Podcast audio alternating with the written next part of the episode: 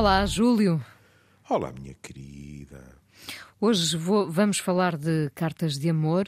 Eh, eu ia lhe perguntar por que razão escrevemos, depois hesitei: escrevemos ou escrevíamos? Eh, haverá ainda quem escreva cartas de amor? Em primeiro lugar, há, não é? E depois, para lhe falar com toda a franqueza, eu não consigo estabelecer assim uma fronteira entre cartas, cartas, com envelope, com o selo, essas coisas todas, e determinados mails. Agora, poderá dizer, mas o Júlio pode falar num sentido inverso e dizer que essas cartas eram elas mesmas pré-mails de amor. Não me importa nada. não é? Mas, eh, não havendo embora um, um limite de linhas de extensão para os mails, eu às vezes leio mails, como compreenderá na minha profissão, as pessoas com frequência levam mails para eu ler. Mails de amor. Mails de amor, alguns, outros mais no, De no despedida? registro, eh, sim, de despedida, outros no registro, se te apanho fora de uma passadeira, passo-te a ferro, não é? Há, de tudo, não é? E não, não tem que ser só mails, sei lá, eu até vejo mais mensagens de, de, de SMS e, e do WhatsApp, etc., porque a vida das pessoas hoje em dia está, como é que se diz, plasmada, não é? Está muito plasmada na tecnologia e as pessoas levam para, para dizer da sua justiça. E já agora é? também as levam ah, à procura da sua leitura, Ah, claro. porque a Muitas pala- vezes da minha bênção, não é? Como pode compreender. A pessoa, sei lá, está chocadíssima com algo que leu. Mesmo que, porque eu quero ser justo, não é? Mesmo que a pessoa eh, esteja a, a ler determinada coisa apenas para eh, explicitar melhor o que aconteceu, eh, de uma maneira eh, que ela até acha, e é verdade, que não está atingida pelo seu afeto, não é? pelo seu desgosto, pela sua raiva, etc. Como é evidente, depois ao falar daquilo que, que escreveu ou que recebeu, etc., eh, com grande frequência há a nostalgia de um ombro, de, de um. Às vezes até pode não acontecer, mas a pessoa entender dessa forma, de um consentimento ou de um assentimento tácito, etc. Não é? O receio que alguém diga: O quê? A senhora escreveu uma coisa dessas?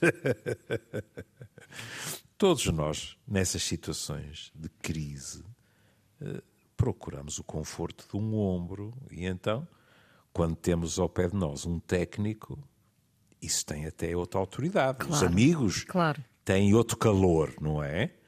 O técnico, nós temos aquela nostalgia de, epá, pronto, ele pelo menos não me abriu os olhos, não me deve ter dado um pontapé assim tão grande na gramática. não é? Posso não ter fechado as portas todas, posso ter aberto uma janela, etc. Estamos inseguros. Mas a, mas a meia, meia dúzia de, de palavras escritas podem segurar-nos de outra forma à terra. Podem segurar-nos aqui, não é? A, palavra escrita tem um valor eh, particular, não é? Porque às vezes nós, eh, porque, ou porque queremos ou porque não queremos, enfim, eh, lembramos-nos com pouca nitidez daquilo que nos foi dito. Ah, às vezes porque, porque nos dá jeito de não nos Às, lembrarmos. ve- às vezes com pouca nitidez daquilo que dissemos. Também, também. Ah, mais uma vez, porque nos dá jeito. A Exatamente. palavra escrita está ali, para utilizar o seu termo novamente, plasmada, portanto, não há volta atrás, não é? Ah, É. tem, um, tem um valor diferente a palavra escrita. Tem outro peso, tem outra textura, sabe? É. E isso até em termos simbólicos. Agora que, que mencionou essa questão, eu lembro-me, e agora, repare, não estou a falar de cartas, estou a falar de tecnologia, eu lembro-me de, de, ter escrito mails uh, e mensagens por WhatsApp ou por SMS que guardei durante muito tempo. E onde regressei, digamos assim. Precisamente por ser a palavra escrita, por, para ter a certeza que era exatamente aquilo. Como guardei mensagens que recebi também. E depois chega uma altura em que pode acontecer nós decidirmos já não faz sentido uh, ter isto, não é? Mas isso, quando nós vamos no fundo ao nosso quinto andar ou ao nosso sótão e decidimos fazer limpezas, uh, elas em geral não são uma barrela total, não é? Há mesmo assim uma escolha. Há coisas que são apagadas, desejavelmente de um modo pacificado. Há outras que nós ainda não estamos prontos para abrir mão delas. E às vezes perdemos um telemóvel e com ele perdemos é muitas coisas também, não é? Quantas vezes eu ouço as pessoas de cabelos em pé por questões meramente funcionais, a pessoa que chega e está em choque a dizer perdi os meus contactos todos, não é? E neste registro, pessoas que dizem, não tem que ser a palavra escrita, sei lá, fotografias, mas questões que têm um valor muito simbólico para aquela pessoa. Efetivo. É? Porque, Isso repare, é uma perda muito complicada. Obviamente, porque os contactos nós ainda os podemos recuperar, não é? Claro. Agora, momentos vividos, palavras de amor trocadas, hum, isso, sim, sim, isso tem sim, de facto um peso. Como é que nos agarramos às palavras hoje em dia? Precisamente através da tecnologia? Bom, também nos agarramos ainda felizmente com os livros, não é? Mas, e porque vamos falar aqui de uma série de cartas do século XVIII uhum. que estavam na posse dos arquivos nacionais do Reino Unido e que foram uhum. agora, andaram a ser besbolhotadas por um historiador, Renaud Maurier, da Universidade de Cambridge, uh, no Reino Unido, uh, alguém que, que deve estar deliciado Ui. com tudo o que apanhou, não é? E que... temos eu ia dizer que prende Natal, claro que não foi Natal, não é? Mas pronto, Natal é quando um homem quer. E portanto, abrir aquela caixa e tropeçar. Porque ele diz uma coisa muito importante e que a Inês seguramente ia mencionar. Porque ele descobriu algo que não é assim tão vulgar. Quantas vezes nós no Amor é dissemos, nós temos de ter cuidado, porque verdadeiramente o que nós ouvimos, vemos até no cinema, lemos nos livros, sobretudo, é o discurso das classes dominantes. Inevitavelmente. Olha, como diria o Solar Palice, é difícil ler o discurso de analfabetos. Embora muitas cartas de amor eram de analfabetos que pediam a pessoas que as escrevessem. Diga-se passagem, não é? Pronto. Mas ele ficou fascinado porque estas cartas são cartas da gente do povo que estava a escrever aos filhos, aos namorados, aos maridos. Isso é muito importante. Nós estamos a falar de uma elite. Francesa. Nós estamos a falar do, dos nobres, como, como se diz aqui, não é? Estamos Exatamente. a falar de gente é. que estava. que podia o estar. O que ele diz, pessoas comuns. Marinheiros, Exatamente. Uh, cartas de mães para filhos, uh, hum. e onde se mistura depois o amor, também uma certa, evidentemente, uma certa ideia de posse, mas também a fé. Aqui a fé ter também um papel muito importante, não é? O que é natural, não é? Nós estamos a falar de umas centenas de anos atrás. Hum? E, portanto, há, digamos assim, em quase todas as, as missivas, a referência uh, ao divino, que mais não seja em termos de, do pedido de proteção, etc. Mas não só, porque muitas vezes há até uma espécie de, de hierarquia que é uh, a noção de uh, há Deus, que é o, a entidade mais importante do universo, não é? E depois há outra pessoa, que é o nosso amor. Noutro patamar, claro. Noutro uh, patamar. Exato. Uh, logo... e, e, e, até o léxico tem uma coisa que uh, eu arrisco-me a dizer não é nada vulgar nos nossos tempos. Que é, por exemplo, sou para sempre a tua mulher fiel. Hum? Boa noite, meu querido amigo. É, eu ia começar justamente por aí, é... uh, por este trecho inicial. Uh, uh, poderia passar a noite a escrever-te. Sou para sempre a tua mulher fiel. Boa noite, meu uhum. querido amigo. É meia-noite. Acho que está na hora de ir descansar. Uhum. Ora bem, hoje em dia, porque eu também lhe perguntava como é que, como é que nós hoje em dia nos agarramos às palavras, nós. Uh, na verdade, continuamos a escrever aos outros, sem dúvida. Sim. E esta ideia do poderia passar a noite a escrever-te, a questão é que nós passamos realmente, sobretudo quando estamos apaixonados ou a descobrir uma pessoa hum. nova nas nossas vidas, não é? Uh, poderia passar a noite a escrever-te. Nós passamos a noite, mas a trocar mensagens, uh, hum. telemóvel, computador, um chat. Um, hum e, e, muitas vezes ninguém vai descansar, não é? Ficamos, lá está, uh, presos naquela teia de palavras uh, e o sono não chega e estaremos disponíveis para ir trabalhar no dia a seguir porque estamos uh, sustentados, su mas sustentados naquelas palavras que nos animaram, hum. que, nos, que é a descoberta, não é? Quando correu bem. Pois eu só estava a pensar no cenário em que corre bem. Pois no dia seguinte é, é, chegar ao emprego e dizer, mas que mais me vai acontecer? Pode acontecer, de facto, mas quando se passa uma noite inteira a escrever uh, uh, ao outro, a um outro, uh, eu acho que é esse prazer da descoberta. Portanto, nós hoje raramente já vamos aos correios ou um marco de correio, meu Deus, uhum. uh, já estou tão longe no século XX, um marco de correio. Uh, uh, Encontrá-los também já não é fácil. Também não é, é um bocadinho ao nível da cabine é. telefónica, não é? é. mas quase ninguém, quase ninguém, há exceções. Uh, já vai aos correios para enviar, vamos para despachar uhum. encomendas, para levantar cartas Sim. registadas, não pelos melhores Sim. motivos, muitas vezes. Uh, mas ninguém vai pôr, quase ninguém, uma carta de amor uh, tentando a sua sorte ou dando continuidade à sua história de amor. Hum. Nós hum. trocamos, nós hoje em dia temos uma ideia muito imediata do que é a vida, do que é o é. amor. Se o outro não responde, vamos dizer, mas porquê que não me respondeste logo? O Exato. tempo é outro, não é? Uh, Agora imagine Estamos a falar de cartas de 1758. 1758. Pronto.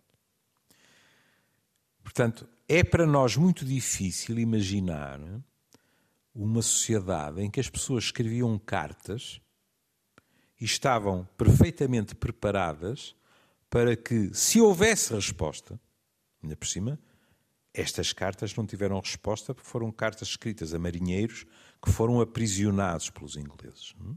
Pronto. Mas se tivesse resposta, seria uma resposta que chegaria meses depois. Ou seja, estes homens nunca chegaram a receber estas cartas. Não, não. É? não. Mas uh, admitindo que não era esta a situação, admitindo que eles estavam uh, uh, nos seus navios, que não tinha havido uma batalha, ou que eles estavam, não eram marinheiros, estavam uh, no exército, de outro sítio qualquer, etc. É fascinante pensar o que é que aconteceria às nossas cabeças aculturadas no que a Inês já explicou, ou seja, nesta sociedade imediatista, o que é que nos aconteceria se estivéssemos nesta situação de agora vou escrever e deixa ver, opá, com sorte, em maio se calhar, que é o mês de Maria, ainda por cima, eu tenho resposta. Nós Sim. hoje não estamos programados para uma coisa dessas. Não, nós não sabemos esperar. Pois não. Talvez esse seja um dos grandes problemas deste tempo, não é? É. é, sabe como eu lhe digo, que a velocidade. Porque repara, às vezes nós estamos a, a falar do ritmo frenético e há um efeito de classe nisso, não é? Quer dizer, estamos a falar eh, dos divertimentos, disto, daquilo e daquilo outro. Aqui não, quer dizer, qualquer. A Inês pode-me responder: Ah, mas seguramente nessa altura também quem fosse da classe alta tinha maneiras de fazer chegar as cartas mais depressa. Não discuto, mas uh, seria o mais depressa porque haveria um mensageiro, porque uh, não iria pelo correio normal e tal, mas uh, seguramente a espera também era o estado para que todos estavam preparados. É? Sei lá. Uma profissão que caiu em desuso. O mensageiro. É? O mensageiro. uh, imagine, nem precisamos de ir falar nos franceses. Nós. É? Os portugueses espalharam-se por todo o lado. Agora imagine, na esmagadora maioria dos casos, como é evidente, as mulheres que ficaram neste jardim à beira-mar plantado, a escrever para as sete partes do mundo, na esperança que uma resposta chegasse, às vezes um ano, às vezes dois anos depois, etc. E porque isso seria o natural, a não tirar conclusões que hoje em dia se tiram com uma rapidez assustadora. Nem é preciso serem cartas de amor. Hoje em dia, com muita facilidade, as pessoas ficam ofendidíssimas se a um contacto eh, delas, seja pelo que for, não há uma resposta que elas consideram uma resposta de boa educação, leia-se quase imediato. São sociedades completamente diversas. Na questão do léxico, como eu lhe disse, eu fiquei deliciado por esta denominação. Quer dizer, esta mulher está a escrever uma carta perfeitamente apaixonada e diz meu querido e acrescenta amigo. Isto era muito habitual. A, a palavra amigo e amiga não estava, digamos assim, na outra extremidade da casa, no fim do corredor, em relação ao amor. Com muita frequência estava de mãos dadas. Aliás, e já falámos disso, mas sei que não, não falamos há muito tempo. Quando se fizeram estudos posteriores a esta época, no início do século XX, e quando se ia falar com, com mulheres e se ia tentar perceber como é que elas escreviam a paixão, etc., a palavra que aparecia com grande frequência era amizade. Não era sequer paixão. Mas depois, quando elas descreviam o que sentiam na ausência dos seus homens, para o nosso léxico aquilo era paixão. É mais fácil sentir paixão na ausência deles, não é? É, mas está bem, Estou mas a rir-me realmente por isso. Isso eh, é, é, uma, é uma qualidade que nós homens temos. Melhoramos muito com a distância. Sim, eu diria mesmo com a ausência, não é? é olha, aí está outra questão. Porque, como, como diz a, a Graçola, isso é uma faca de dois legumes. É a, a faca, Inês ouve a faca vegetariana, não é? A faca Exatamente. de dois, de dois legumes. Sim. Dois legumes. A Inês ouve com frequência pessoas dizerem não. Depois eh, e então a malta jovem, que são cidadãos do mundo, não é? dizer assim: ah, não, mas é que eu depois fui para Madrid e ela foi para Nova Iorque e decidimos que, que à distância é muito complicado, há muitas solicitações, etc. E acabamos. Sem haver conflito nenhum.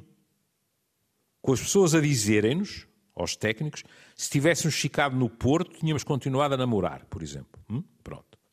Mas também há o contrário, que é as pessoas que nos dizem, enquanto estivemos afastados, as coisas correram bem e depois, quando voltámos a estar juntos, percebemos que já não éramos as mesmas pessoas e que eh, já não encaixávamos como encaixávamos antes claro. e a relação termina nessa altura. Sim, uh, muitas cartas se escreveram à distância, muitos romances acabaram na proximidade, não é? É verdade. É verdade.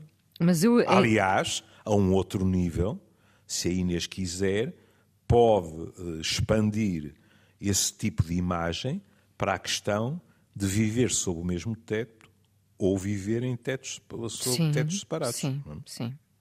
Há relações que rebentam na coabitação. É? E há relações, pelo contrário, que só se sustentam na coabitação. Parece uma, uma, uma, solução perfeita, não é? Não, não fosse o problema da, da habitação ser ah. um dos mais graves. Uh, que temos e, em e mãos. Depende das pessoas. E depende das pessoas. Há, há pessoas que realmente precisam, gostam sim, e precisam sim. de viver uh, com companhia é, e, e, há outras é, que, é. que, precisam claro. da sua autonomia e que não, não a podem ver beliscada. Sim, uh, ambos, ambos estão certos. Voltando ainda à questão de como nos agarramos às palavras, e eu hum. falava-lhe desta urgência, do imediatismo, da resposta no momento, não é? Se alguém, hum. tipo, o que é que estavas a fazer? Mas não me responde respondeste vários pontos Sim. de interrogação. Isto pode vir de um amigo, de um marido, de uma mulher, de um... enfim. Uh, por oposição a isto, a esta urgência da resposta, não é? Vivemos agarrados à espera que o, tele, que o telemóvel toque, dê um sinal. Temos o ghosting, não é? Temos as, uhum. as pessoas que escolhem desaparecer uh, uh, sem deixar rasto. Sim. Portanto, nem sequer temos, tem, digamos que ah, existe aqui um, um, um intermédio que é, uhum. é, para, para, haver esse intermédio, diria que era necessária uma certa eh, maturidade, maturidade, sensatez, uhum. uh, lucidez, uh, uh, explicando, olha, eu vou deixar de estar tão presente porque, enfim, por vários motivos, nós não, quase que não temos hoje em dia este, este, este bom senso a imperar no meio da, da, da tecnologia. Temos Mas a sem, urgência sem, e o ghosting. Sem querer generalizar, como é evidente. Mas em muitos casos, nós temos estado a falar da intolerância à frustração e à espera, não é? Mas há outras intolerâncias. E, e nessas situações, muitas vezes o que se passa é a intolerância ao espetáculo do sofrimento ou do ressentimento do outro. E assim, ao não dar hipótese ao outro, nem de protestar, nem de argumentar, nem de pedir, nem de eventualmente ameaçar, seja o que for, nós desaparecemos e o outro fica pendurado. Ou seja, nós evitamos uma palavra azeda, uma palavra tão prosaica como porquê, ou duas palavras porquê agora, ou uma frase do género mas então mentiste-me. Tudo isso podem ser uh, interpelações desagradáveis. Bom, desaparecendo, não temos de nos confrontar com nada disso. Hum, isso parece-me o, o psicanalista otimista Uh, podia ser uma, uma, tira de banda desenhada, o psicanalista otimista, hum. que perante um, um, ghosting dirá precisamente: olha, melhor, melhor desaparecer sem deixar rastro do que dizer-lhe que nunca gostou de si. Por ah, exemplo. Não. Não, não. não. Uh, uh, a minha experiência, cuidado, não estou a falar.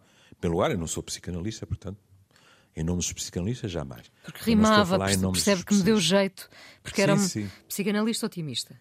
Em nome, em nome dos psis, não estou a falar, mas em meu nome estou. Grande parte das pessoas a quem isso acontece, pelo contrário, experimentam uma enorme humilhação. E pelo menos o discurso expresso é: eu preferia que tivéssemos tido uma conversa olhos nos olhos, até violenta. Isto, pelo menos, era uma demonstração de respeito por mim. Desaparecer sem deixar rasto é anular-me, pura e simplesmente. E eu estou de acordo. E é não ter coragem para enfrentar a situação, claro. evidentemente. Claro. Achar que aquela pessoa não é sequer merecedora desse, desse último confronto. não é? Exato. É claro que depois nós temos muitas racionalizações, não é? É fácil dizer assim, ah, não, eu não falei com ela para não a fazer sofrer, etc. A maior parte das vezes não é isso que está em questão. É? Nós às vezes conseguimos transformar uh, despedidas nossas em favores aos outros. Não é? Eu não te mereço. Hum. Uma frase que eu ouvi ao longo de, de décadas no, no, consultório.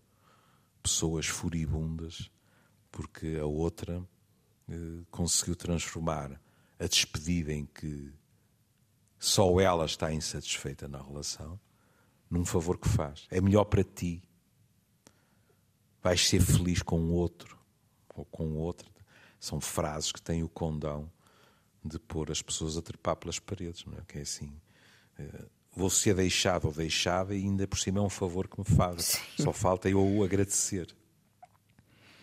No, no seguimento, agora voltando uh, ao século XVIII, uh, destas uh, estas cartas de amor com 265 anos que, que viram luz do dia, foram finalmente lidas.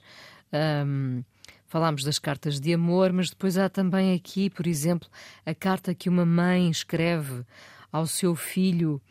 Uh, a puxar-lhe as orelhas. A puxar-lhe as orelhas, denotando ciúme. No primeiro dia do ano escreveste à tua noiva: Eu penso hum. mais em ti do que tu em mim. Uh, de qualquer modo. de qualquer modo, desejo-te um feliz ano novo cheio de bênçãos de Deus. Acho que estou com os pés para a cova, estou doente, uma certa vitimização, claro, não é? Estou doente há três claro. semanas. Uh, dá os meus cumprimentos ao Varran, um companheiro do navio. É apenas a mulher dele que me dá notícias tuas. Uma mãe Caramba. queixosa. Uh, queixo, a queixar-se, a vitimizar-se, a tentar ter a, a, atenção do seu filho, que evidentemente ocupava o seu tempo uh, a escrever à noiva, não é? Uhum, é, mas sejamos justos. Acho que é preciso ser um, um competente psicopata para não sentir culpa ao ler estas linhas. É mãe. E a mãe está, já que eles são marinheiros, a mãe está a disparar com os canhões todos. Não é? Está a carregar nos botões todos. Completamente. Porque, lá está, ainda bem que pegou nesse exemplo. Ah, ah, quando nós falamos de, de cartas de amor, quase inconscientemente, estamos sempre a pensar no amor de, dos namorados, no amor de, dos companheiros, eventualmente dos casados, essa coisa toda e tal. Mas cartas de amor escreve-se a, outras pessoas, entre pais e filhos. E entre amigos sabe, também, entre exato, amigos. Sabe como para mim a amizade é uma forma de amor, etc. É? Depois, o que é curioso é verificar, por exemplo, em termos históricos, há descrições muito belas sobre os romanos, de estudos sobre uh, as pedras tumulares e das inscrições. E é muito curioso verificar que a partir de uma certa altura. Um, as inscrições começam a mudar e começam a aparecer inscrições que são muito parecidas com inscrições que todos nós conhecemos. Por exemplo, com a saudade eterna do teu marido, à, à, à minha querida mulher ou ao meu, meu querido marido, etc, etc. E há muitos historiadores que relacionam isso com verdadeiramente no discurso, mais uma vez, porque no concreto as coisas existiram sempre. As pessoas sempre se amaram. Mas eh, depois é preciso que essas coisas sejam traduzidas no discurso, que sejam escritas, sejam lidas, etc.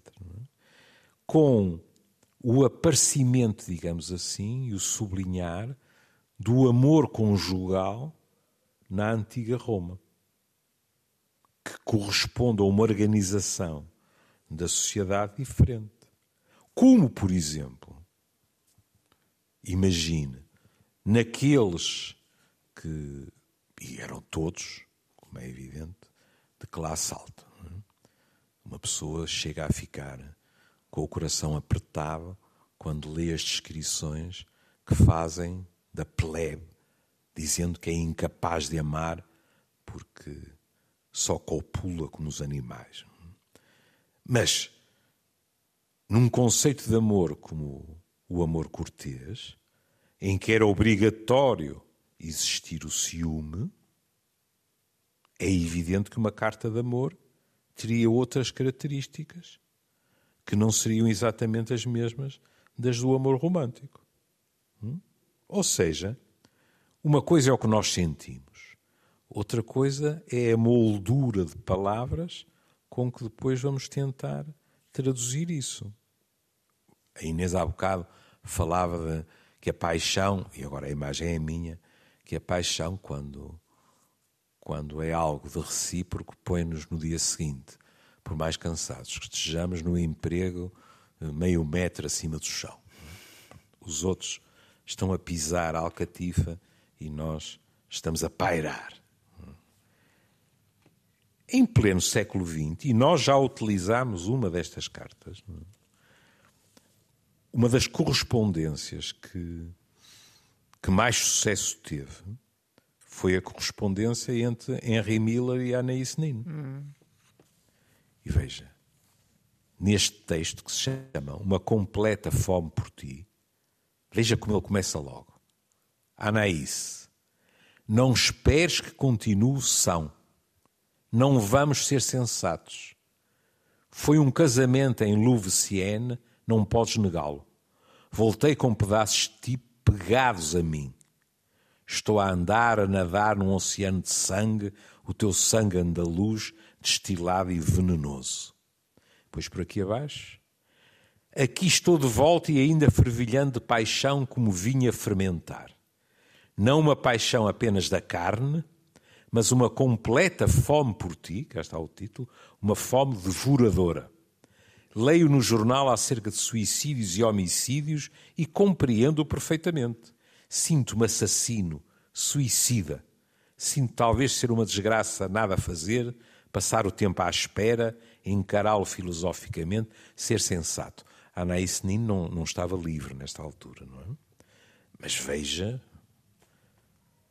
isto, como se costuma dizer, é da pesada. Isso não nos punha a levitar, isso deixava-nos no terceiro andar sem ter subido as escadas, não é? Autêntico, mas também que diabo. Não sou eu nem a Inês, é Henry Miller, não é? E ela nesse aspecto estava à a altura, altura dele estava também. à altura, claro. É, é, é. o Júlio acaba de ler essa, essa carta uh, de uma intensidade ímpar, não é? Que caracterizava uhum. ambos. Agora voltamos às nossas cartas de, do século XVIII. Devemos deixar tudo para a divina providência do Senhor imploro sempre a sua bendita ajuda para, gar para garantir o teu bem em todas as tuas jornadas. Portanto, que, há, é... que há uma coisa que nenhum de nós consegue imaginar a ser escrita por Henry Miller. Nunca, não é? Até o senhor ficaria espantado ficava, ficava. se Henry Miller escrevesse isso. Mas, ou seja, aquela ideia que já tínhamos abordado no início, uhum. neste, nesta altura a fé é muito presente, não é? Claro. Sem dúvida nenhuma. Uhum. E aí até temos que ser justos, que é assim. Nessa altura, a Igreja metia o narizito em, em tudo, tudo claro. que dizia respeito aos casais. E, e, depois porque as pessoas também estavam em situações adversas, não é? E, e pedia-se a benção de Deus para tudo o que pudesse acontecer. Sim, sim, porque uh, o que eu ia era uh, uh, precisamente absolver a Igreja de qualquer intromissão aqui. Embora nessa altura a Igreja fosse omnipresente, mesmo estando já, enfim, na altura em que se estava, uh, uh, quer queiramos, quer não, uh, os autores costumam dizer que, que até a um certo momento na nossa sociedade se vivia tempos de, de, cristiandade, de cristandade e depois tempos de cristianismo, não é a mesma coisa. É assim, eh, eh, durante centenas e centenas de anos, alguém dizer que não acreditava em Deus era estranhíssimo. É claro que ia-se queimando os judeus. Eh, Eu ia dizer justamente que as pessoas Exato. nem se atreviam a dizer, não é? Pronto, Pelas mas, mas era muito estranho. Repare que, por exemplo, as heresias mais famosas, as heresias não negavam Deus, tinham outras visões. Não é? Depois passámos a tempos em que não. Tempos de cristianismo em que uns são cristãos, outros não são cristãos, uns têm fé, outros não têm fé. Mas em tempos em que a fé é a regra, é evidente que tem toda a lógica que se invoca a proteção do Senhor para o nosso amor. Que se invoque a sua boa vontade para que traga de volta aquele que queremos abraçar nos nossos braços. Que nos reúna de novo. E por isso, nestas cartas, seria muito estranho, e seguramente em algumas isso não acontecia, mas nunca poderiam ser a maioria porque havia essa noção de que, se quiser, ponha a questão desta forma, não basta amar-nos, é preciso também que Deus lá em cima abençoe o nosso amor, o aceite e até o promova. O pro... E o proteja. E o proteja, está. Uma questão abordada neste, neste artigo muito interessante é que estamos a falar de um tempo com poucos registros, não é? Estamos a falar de há 265 anos. Portanto, uhum. uh, como se pergunta aqui, que conversas se tinham à mesa, uh, como se lidava na intimidade com a guerra, como é que se viviam as histórias de amor. Portanto, estas cartas de amor com 265 anos são, como se diz neste artigo, uma máquina do tempo. São é? preciosas são preciosas porque, porque, porque, porque, são um documento, efetivamente, não é? é. De, deste, desta altura em, é. que, em que não havia outra forma. Ah, haverá muitíssimas outras cartas, evidentemente, outros claro, documentos. Claro, mas sempre que aparece este tipo de descoberta, é uma festa. Repare, vamos ainda mais lá para trás. Pronto. Uh, quantos de nós é que, muitas vezes erradamente, não empregaram a expressão amor platónico. Porque, por exemplo, eh, a maioria das pessoas pensa que o amor platónico é aquele em que o dedo não toca uh, em nenhuma parte do corpo do outro e não era isso. Mas não interessa.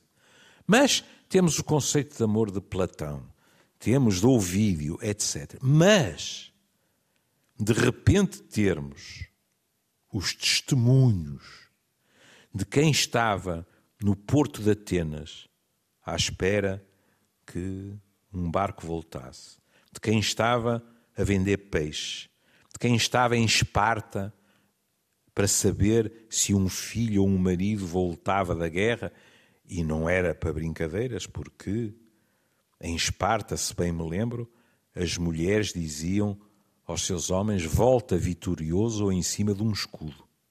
Leia-se morto. Hum? Ou vences, ou voltas morto, mas bateste com honra. Não é? Isso é que verdadeiramente dá o pulsar de uma sociedade. Algum de nós, Inês, acredita a ler as espantosas obras de, de Platão, de Aristóteles, etc., que elas traduzem o pulsar da sociedade em que eles viveram. Mas eram homens excepcionais, eram homens da elite. E aos historiadores, e não só, mas depois eles transmitem-nos isso, interessa muito mais às vezes saber e como é que acontecia nos outros, na esmagadora maioria.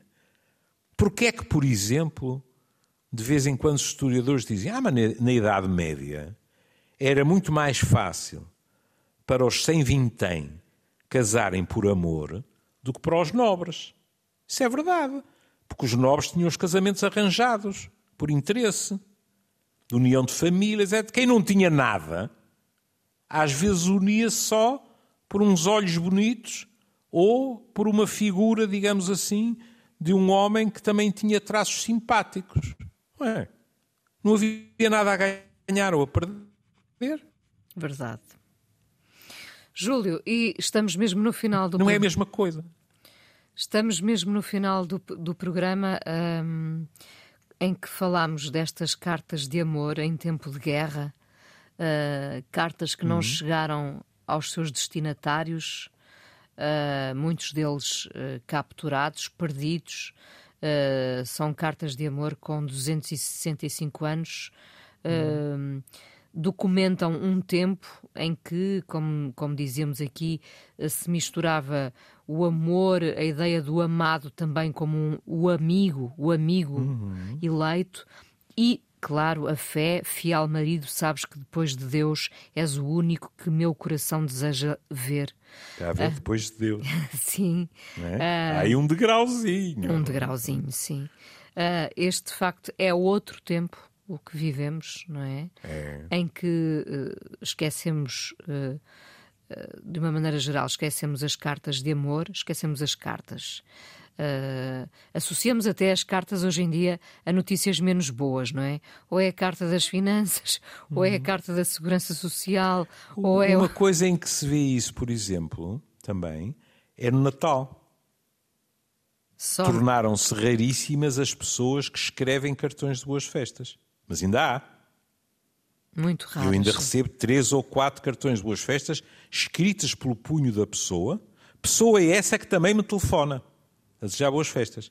Mas que não está disposto. São pessoas normalmente uh, das faixas etárias mais, uh, mais elevadas, mas que não dispensam isso. E depois há cartas de amor que já não têm sequer a esperança de encontrar o destinatário se me permite, eu vou-lhe escrever, não a carta toda, mas meia dúzia de linhas, eh, de uma carta de amor que eu escrevi e que leio, porque ela está publicada no Tempo dos Espelhos,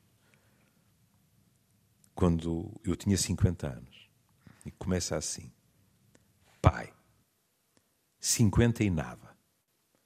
Mantive-me atento à espreita de sinal de paz ou sabedoria. Adormeci horrorosamente igual. Paciência. Escrevo mesmo assim. Uma saudade imensa, velho. Sem ponta de pieguice, não te perdoei o silêncio distante, a festa por fazer, o sorriso distraído. Falarei disso depois. Agora recorda a dedicatória de muros e o teu crónico horror à expressão dos afetos. Leste a dedicatória, claramente exagerada, pela delicadeza do meu filho, a elegância do teu verbo. Não havia ponta de exagero, sabes? Hoje, mais do que nunca, sinto a falta daquele telefonema diário. E isso foi aos 50? Isso foi aos 50. E meu pai já não a poderia receber. Claro. Júlio, terminamos uh, da melhor forma com essa leitura e, e, e, vamos terminar com, com um clássico Love Letters, na ah. voz de Alison Moyer. E cá estaremos no próximo domingo. No próximo domingo, sim. Um bom ano para beijinho, todos. Um beijinho. Querida.